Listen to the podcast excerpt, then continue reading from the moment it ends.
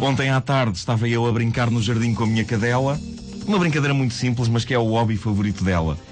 Basicamente o que acontece é que eh, quando ela percebe que nós estamos folgados e temos algum tempo para lhe dedicar, ela faz sempre a mesma coisa. Vai buscar a bola. Vai buscar a bola para nós atirarmos e para ela ir buscar. Para nós atirarmos e para ela ir buscar. Para nós atirarmos e para ela ir buscar. Para nós atirarmos Busca, busca, busca, e para ela ir busca, buscar. busca, busca, E pronto, e é isto. E é isto. E eu comecei a pensar, então mas será que para este animal não há mais nada do, no que diz respeito à ocupação dos tempos livres? Reparem, eu não estou a dizer que, em vez de ir buscar a bola, ela vá buscar o Guerra e Paz, eh, não é? Para que eu lhe leia todos os finais de tarde um bocadinho. Não deixa de ser uma imagem interessante. Sim, sim. Eu a ler o Guerra e Paz e ela Sim, sentada à minha frente, cabecita de lado, como os cães fazem, não é? Não só quando querem ouvir melhor, mas também quando não compreendem determinadas passagens da obra de Tolstói. Exatamente. É aquela típica expressão do cão que não percebe em, Tolstói. em literatura russa. Sim, sim, sim, sim, sim. 1800 páginas de romance. Uh! Bom, eu só acho que hum, os cães podiam variar um bocadinho mais. É verdade que ela faz algumas variações. Num dia ela quer que eu lhe atire a bola para ela ir buscar, no outro ela quer que eu lhe atire um pau para ela ir buscar, no outro ela quer que eu lhe atire um boneco de borracha para ela ir buscar, mas digamos que só o objeto que vai pelo ar é que varia. De resto, a coisa vai sempre dar ao mesmo. E eu estava com esta ideia, Epá, mas que vida monótona que têm estes animais. Até ontem, até ontem, ontem, ao observar bem a alegria e o ar eh, com que a minha cadela estava e que se podia resumir eh, na expressão, epá, parece-me que descobri o sentido da vida. Eu, quando ela me traz pela 25 vez os de pôr da bola, eu tive uma epifania. Eu tive uma iluminação, uma revelação. Vistas bem as coisas, não é assim tão mau. O que é que são os nossos tempos livres? Nossos dos seres humanos. Procuramos, por exemplo, cultura, não é? Vamos ver um filme, vamos ver uma peça, vamos ver um concerto, mas depois é sempre a mesma coisa. Que filme é que vamos ver? Que peça é que vamos ver? E vamos ver um filme ou vamos ver uma peça? E os bilhetes que são tão caros? A busca pela ocupação dos nossos tempos livres é, eh, vistas bem as coisas, eh, uma das coisas mais desgastantes da nossa vida. Uh, pelo menos o nosso emprego é aquilo que é. A gente sabe que tem de o fazer. Acordamos à hora X, vamos para o sítio Y, desempenhar a tarefa Z.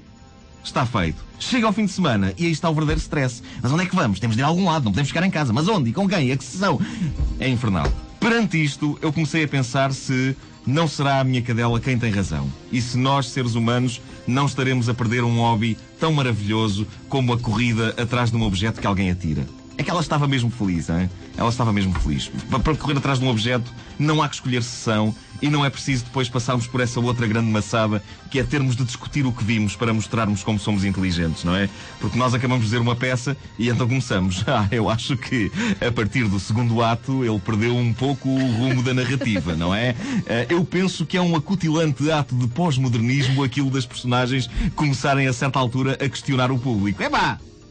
Olhem para os cães, atirem-lhes a bola, atirem-lhes o pau, eles vão buscar e depois de o, de o virem trazer não começam. Eh, eu acho que a partir do segundo lançamento do pau ele começou a perder algum do entusiasmo, não é? Eu acho que a curva que o pau descreveu no quinto lançamento É foi das mais estimulantes que ele fez. Ele já, já não, agarra o pau como antigamente.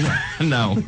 Alguém atira o pau, vai-se a correr atrás do pau, vai-se trazer o pau a quem o atirou, para que ele atire outra vez o pau. E pronto. Isto até o atirador do pau decidir, já chega. Vamos jantar. Ahm, é por isso que, agora que é sexta-feira, hoje é sexta-feira, eu decidi promover ah, a campanha Este fim de semana vai chegar a bolinha. Tem que, dizer, tem que ser dito assim neste tom. Digam, digam para ver se vocês. Este vez. fim de semana vai chegar a bolinha. Vai chegar, vai chegar a bolinha. Vai chegar, vai chegar, vai chegar, vai chegar. Este fim de semana vai chegar a bolinha. É a minha campanha. Por uma vez, vamos pôr de lado a cultura.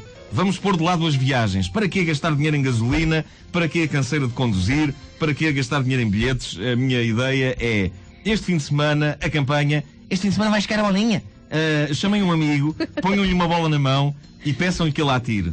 Se ele se fizer esquisito e se não quiser, gritem com ele. E se possível, deem-lhe uma ou outra dentada nas calças. É natural que ele faça umas pesquetas e que finja que atira a bola quando na verdade não chega a atirar. Tenham algum cuidado com esta brincadeira, porque isto pode ser particularmente humilhante. Aconteceu ontem, eh, a minha mulher fingiu que me atirou a bola e eu saí disparado a correr pela minha rua abaixo. Até perceber que na verdade ela tinha a bola escondida atrás das costas. Lá voltei para cima, gritei com ela, uma ou duas dentadas nas calças e pronto. E ela lá mandou. Fui buscar, dei-lhe a bola, ela mandou outra vez, fui buscar, dei-lhe a bola, mandou outra vez, fui buscar, dei-lhe a bola, mandou outra vez. Epá, é fascinante, eu descobri o sentido da vida. Uh, dirão os mais céticos, Marco, isso parece-me aborrecido e extremamente limitado. E eu respondo, epá, vocês têm razão, por isso convém de vez em quando também fazer outras coisas, não é? por exemplo, quando se vai buscar a bola, em vez de devolver, fazer um buraco e escondê-la. É de rir! Markel, Markel, Markel! Ei. Tá bem, vai buscar, vai buscar, vai buscar, vai buscar!